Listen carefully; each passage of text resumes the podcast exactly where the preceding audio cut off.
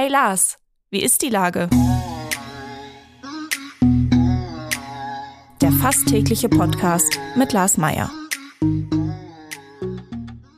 Wie ist die Lage? Unser fast täglicher Podcast in Kooperation mit der Hamburger Morgenpost, der Gute-Leute-Fabrik und Ahoi Radio spürt tagesaktuellen Fragen nach. Mein Name ist Lars Meier und ich rufe fast täglich gute Leute aus Hamburg an. Heute befrage ich den Mitgründer der Hamburger Distilling Company, Martin Spieker. Ahoi Martin. Moin Lars. Lieber Martin, äh, du stehst für Marken wie Knut Hansen und Ron Piet. Ja. Also Gin und Rum. Mhm. Äh, wie kam es dazu? Wir haben uns ja schon mal unterhalten, mhm. aber manches verklärt sich ja so im Rückblick.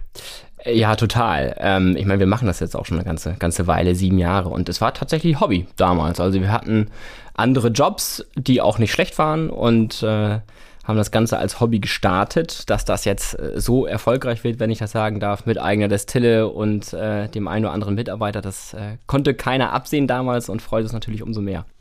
Ich durfte mal vor, ich denke, drei, dreieinhalb Jahren mal bei euch sein und habe mir das angeguckt und habe gedacht, ja. was wollen die denn mit diesem ganzen Platz hier? Das ist ja Wahnsinn. Haben da ein Fass drin stehen, tun aber so, als hätten sie hier 20 Fässer drin stehen. Ja, äh, ja, das hat sich in der Zwischenzeit geändert, ne? Ihr Platz aus allen Nähten da, Ja, oder? völlig voll. Also wir dachten genau das Gleiche, äh, was du gesagt hast, als wir in die äh, Manufaktur, die Destille gezogen sind vor zweieinhalb Jahren oder drei Jahren.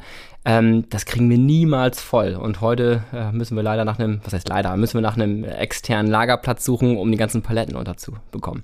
Verrückt. Jetzt hast du ja gesagt, es war erstmal ein Hobby. Und ein Hobby ergreift ja. man ja nicht, um gleich Weltmeister oder Olympiasieger zu werden im sportlichen Bereich, sondern man macht es, weil man irgendwie Spaß daran hat, ja. äh, Gestaltungsdrang hat, wie genau. auch immer. Ab ja. wann war dir denn klar, dass es ernst wird?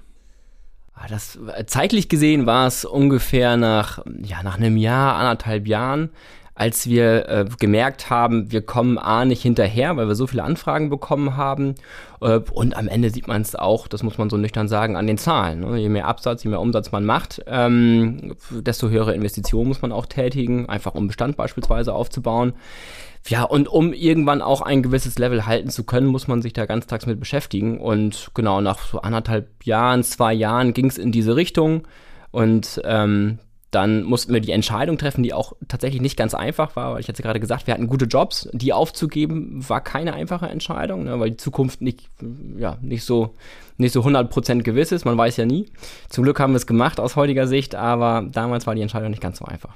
So, und dann habt ihr äh auch noch sehr viel Erfolg damit gehabt. Also äh, für euch ja auch sehr unerwartet. Was hm, ist denn das, das Besondere an eurem Gin? Also jeder Vater mag sein Kind natürlich am liebsten. Es gibt ja, ja einige Alkoholiker, vor allen Dingen auch sehr viele gute Gins, auch hier in das Hamburg. Ja. Äh, aber was ist denn jetzt das Besondere? Das sind sicherlich mehrere Aspekte. Ich glaube, das Wichtigste an einem guten Produkt ist die Qualität. So, wenn die Qualität nicht stimmt, dann kann das äh, Produkt noch so gut aussehen, ähm, aber dann wird es nicht wieder gekauft. Und ich meine, du warst ja nur da in unserer äh, Destille und hast. Ich trinke ja auch seitem nichts anderes mehr. Also außer zum Zähneputzen, da nehme ich dann nochmal. Äh, da funktioniert Gin aber auch ganz gut. Ja. Ähm, und wir haben ein, äh, wir haben eine ganz tolle äh, ja, Produktion, ähm, können wir mittlerweile sagen. Wir haben einen ganz tollen Brennmeister und mittlerweile auch eine Brennmeisterin und zwei Azubis, die sich den ganzen Tag nur um unsere Qualität kümmern. Und ähm, das ist die absolute Voraussetzung. Dann, wenn wir bei dem, bei dem Gin selber bleiben, also bei der Qualität, haben wir einen ganz milden, ausgeglichenen, ausbalancierten Gin, ähm, der, glaube ich, sehr gut auf der Zunge liegt. Äh, wir sagen immer, wir haben keinen spezifischen, spezifischen Charakter-Gin, äh, der nur in die eine Richtung schmeckt und, und man kann nur einen Gin Tonic am Abend davon trinken. Ähm, ich glaube, das ist die eine Seite. Die andere Seite ist sicherlich das Design. Ich glaube, wir dürfen sagen heute, dass unser Produkt nicht so schlecht aussieht. Und am Ende, ich glaube, das ist mittlerweile auch ganz wichtig und das hat sich mit den Jahren erst ergeben, ähm, nachdem wir in die Manufaktur gezogen sind und ähm, ja alles 100% selber machen, dass wir einfach total nahbar und anfassbar sind. Ne? Wir machen ja ein bis zweimal in der Woche mittlerweile Tastings für, für 15 Personen im Schnitt und ähm, die Leute gehen da wirklich als Fans raus, weil sie eben sagen, ey, ihr zeigt uns ja hier alles bis ins letzte Detail, ihr versteckt nichts, ihr macht das äh, super transparent und ich glaube, das ist das, was, was die Leute auch wertschätzen. So, das war die Vergangenheit. Mhm. Wie ist denn jetzt die Gegenwart? Wie hat sich denn dein Job jetzt geändert? Also du bist ja nicht mehr nur für zwei oder drei Leute zuständig, sondern für wie viele? Ja, wenn wir alle, alle mit reinnehmen, sind wir ungefähr 25, ja. Hört sich immer noch nicht so viel an. Aber nee. äh, ist ja trotzdem verändert sich der Arbeitsalltag. Was hat sich verändert? Ah ja, äh, gar, ja, weiß ich gar nicht. Gute Frage. wir sind immer noch Mädchen für alles. Das, äh, ich schließe jetzt meinen mein Co-Gründer, den Kasper, mit ein. Also wir kümmern uns wirklich immer noch von bis. Ähm, aber jetzt beispielsweise Marketing, Vertrieb, Logistik, das, das haben wir mit der Zeit natürlich alles abgegeben. Ähm, wir sind oftmals Lückenschließer, so würde ich sagen. Ähm, oder wenn es irgendwelche Probleme gibt ähm, in jeglichen Bereichen, dann sind wir natürlich sofort zur Stelle. Und am Ende geht es darum, wie du natürlich auch gerade sagtest, ähm, äh, das Unternehmen beziehungsweise auch die einzelnen Marken weiterzuentwickeln. Ich glaube, das ist äh, eins unserer ja, der Hauptbestandteile unseres Jobs. Also die Marke zu entwickeln, auch ja im vertrieblichen Sinne, denn ihr Total. seid ja schon lange nicht mehr nur bis Harburg zu kaufen, äh, sondern in wie vielen Ländern? Äh, mittlerweile in, in, in 55 Länder tatsächlich und ich glaube Ende des Jahres werden es 60 Länder sein. Jetzt sind gerade noch ein, zwei Länder dazugekommen, wie äh, Kanada, Peru, äh, ja, den Eintritt in Asien bereiten wir schon seit langem vor. Völlig, wirklich völlig verrückt. Ähm, aber auch Länder wie beispielsweise, an die man gar nicht denkt, wie beispielsweise Armenien. Ähm, da besuchen wir Ende August unseren Partner. Äh, völlig verrückt, wirklich völlig verrückt. Äh, wenn wir das heute auf dem Blatt Papier lesen, wo wir, wo wir überall sind, dann Lässt können wir das immer so ein Foto schicken irgendwie, weil das ist ja irgendwie auch eine geile Sache, wenn sein eigenes Produkt sonst wo ist und völlig fremde Leute das ja, äh, äh genießen. Im besten Fall fahren wir hin. Ne? Und, äh, In wie vielen Ländern warst du schon von den 55? Wo bist du Boah, vor Ort gewesen? Gute Frage. Also ich würde sagen, oder ja genau, in den meisten sind wir tatsächlich äh, vor Ort gewesen, also wirklich von von Japan, äh, genau, Hongkong, äh, Südafrika, USA, ähm, in Europa haben wir alles abgeklappert. Also da bleibt sicherlich nicht viel übrig. Ich würde sagen, in 90 Prozent der Länder, ähm, in denen wir unseren Gin verkaufen, waren wir. Kann ich davon annehmen, dass äh, davon ausgehen, dass Deutschland der größte Markt ist oder gibt es noch einen größeren? Nein, Deutschland ist der größte Markt, ähm, auch mit noch gutem Abstand, aber das Exportgeschäft in Summe, aber auch in einzelnen Ländern holt tatsächlich kräftig auf. Also da sind äh, Länder wie, klar, die grenznahen Länder wie Italien, Österreich und Schweiz sind stark, ähm, aber auch Län Länder, ähm, auf die man vielleicht ähm, im ersten Moment gar nicht kommt, wie beispielsweise, genau, Südafrika hatten wir vorhin äh, kurz drüber gesprochen, aber auch äh, die Türkei, Albanien beispielsweise, dort haben wir überall starke Partner und starkes Geschäft auf ja, hätten wir auch nicht gedacht, aber es ist tatsächlich so. So, jetzt, äh, das war der Vertrieb. Jetzt, ja. du sagst ja, äh, die Marke weiterentwickeln bedeutet mhm. auch äh, Verlängerungen zu machen. Das eine ist, ja. ihr macht alkoholfreien Gin. Was ist das denn für ein Quatsch aus meiner Sicht?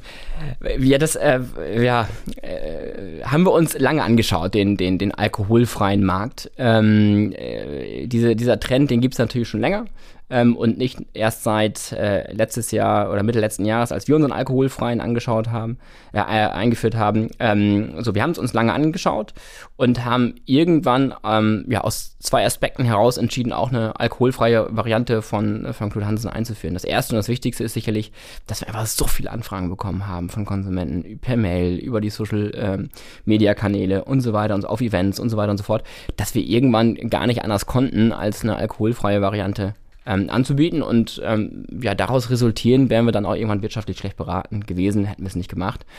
Und aber ich kann die Leute nicht verstehen, die das trinken. Wenn ich alkoholfrei sein will, dann trinke ich Viva Con Agua, oder? Ja, wenn du gerne Gin Tonic machst, ähm, äh, magst, dann äh, trinkst du sicherlich auch gerne, wenn du fährst oder, äh, weiß nicht, sportliche Ambitionen hast oder, oder, oder. Ähm, dann ich habe ja auch schließlich sportliche Ambitionen. Sehr ja. viel sogar, ja. ja. Okay, und dann, dann, okay, wahrscheinlich werde ich das im Leben nicht verstehen, aber es ist erfolgreich. Ja, schmeckt der dir? Da hast du ihn probiert. Nein. Ja, vielleicht solltest du ihn erstmal probieren und dann bewerten. Ähm, ja, es ist, es ist tatsächlich sehr, sehr erfolgreich. Ähm, Komme ich jetzt gerade ignorant drüber? Nein. Nein, auf gar keinen Fall. auf gar keinen Fall.